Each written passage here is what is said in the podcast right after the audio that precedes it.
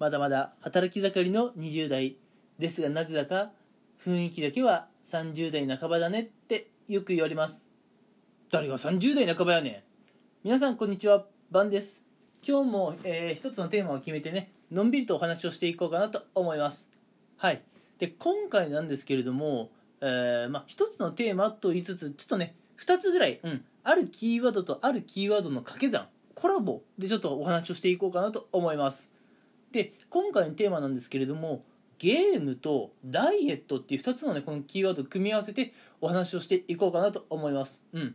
でゲームとダイエットこの2つのキーワードをまあ一緒に話しますよって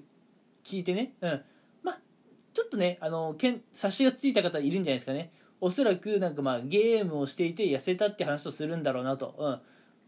うん、う、まさにその通りです。はい。今回の話のオチはねそういうところなんですけどね。ゲームをして痩せたっていう、うん、そこのところを話していこうと思うんですけどもえ今回ですねこのまあゲームとダイエットっていう話をねあの2日続けてちょっとお話ししていこうかなと思います。今日がその第1弾、うん、明日第2弾をねあのラジオ配信やっていこうと思います、う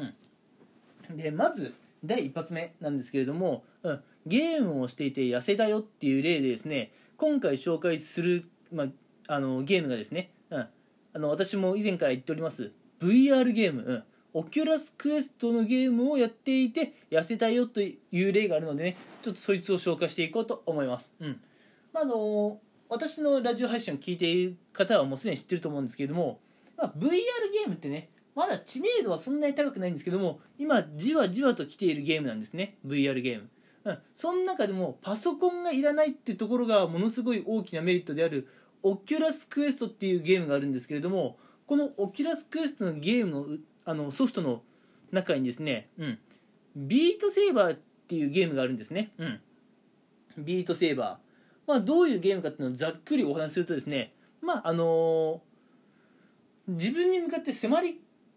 あの迫り来る、うん、ブロックがあるんですけどもそれを、えープレイヤーが持っている右手と左手の剣でですねどんどんどんどん、うんあのー切っていくというゲームですね。超ざっくりとお話しました。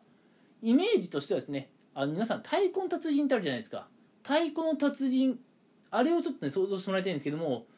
あのーまあ、太鼓の達人ってリズムに合わせて太鼓を叩くじゃないですか。右手と左手で持ってるバチでね叩くじゃないですか。それと同じです。リズム音楽のリズムに合わせて自分に迫ってくるボックスを右手と左手の剣でただひたすら切っていく、うん、そういうゲームなんですね。ビートセーバーって、うん、ただこのビートセーバーがねやっぱ結構面白いんですよ、うん、であの今私はちょっとやってるんですけどモッドを入れることでビートセーバーってさらに曲が増やせるんですね、うん、でまあどんどん曲を増やせるっていうのもまあ嬉しいところなんですけれども、うん、とにかくこのビートセーバーってやってみると結構ハマったりする、まあ、音ゲーなんですね。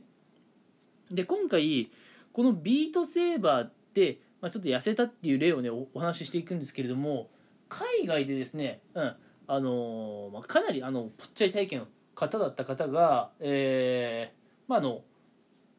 この VR ゲーム、うん、ビートセーバーっていうのをプレイしていってですね、まあ、結論言っちゃうともう痩せたって話なんですけどね。あの、まあ、VR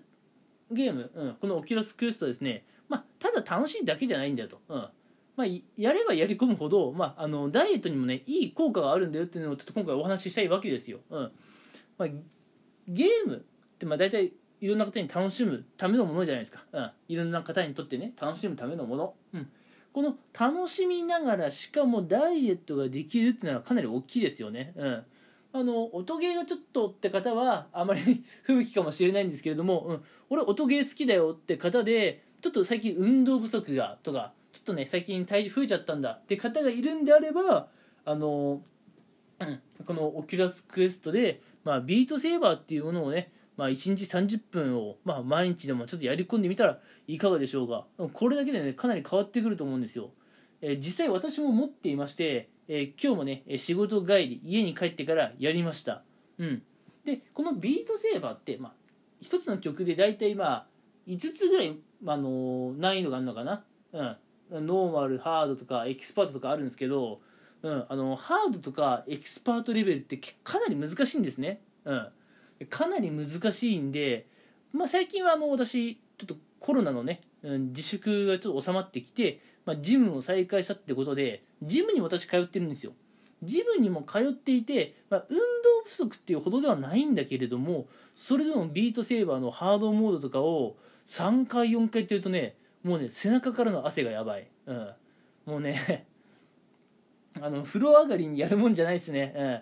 せっかく、まあ、お風呂入ってシャワーとか浴びて体きれいにしてそこからゲームやったらまた汗かいちゃうわけですからね。いやほあれ本当にねあのすげえ代謝にいいです。ビートセーバーって。もうどんどん汗出てくるんですよ。なんで結局家に帰って、まあ、飯食ってまあ風呂入ってシャワーとか浴びてでじゃあいよいよ俺のね、まあ、お楽しみの時間だってことでビートセーバーをやって、うん、ハードモードとかエキスパートモード34回やったらもうちょっと汗かいてきちゃってそのまま寝るの気持ち悪いからもう一回お風呂入るっていうねナンセンスなことをやってるんですけども本当にねあいつ楽しめるんですよ、うん、で今、えーまあ、34回ぐらいやってって言いましたけども、まあ、時間としてはこれ30分にも満たないですね。うん。まあ20分くらいじゃないですかね。うん。もうそれぐらいの時間であのー、まあ代謝のいい運動がお家でできるわけですからこれかなりお得ですよね。うん。かなりお得だと思ってます。うん。正直ねかなり疲れるけどね、うん、ただ音ゲー好きな人にとっては疲れるっていう気持ち以上にやっぱ楽しいって気持ちが上を行くんじゃないですかね、うん、なんであのー、まあビートセーバーね今はまだ認知度